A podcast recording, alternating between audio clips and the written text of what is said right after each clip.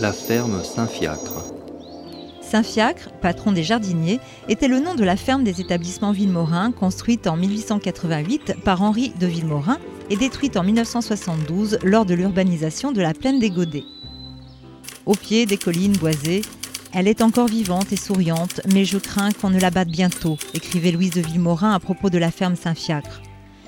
Le pigeonnier est en effet tout ce qui reste de la ferme expérimentale de style anglo-normand où furent installés appareils de nettoyage des graines, ventilateurs, aspirateurs et batteuses.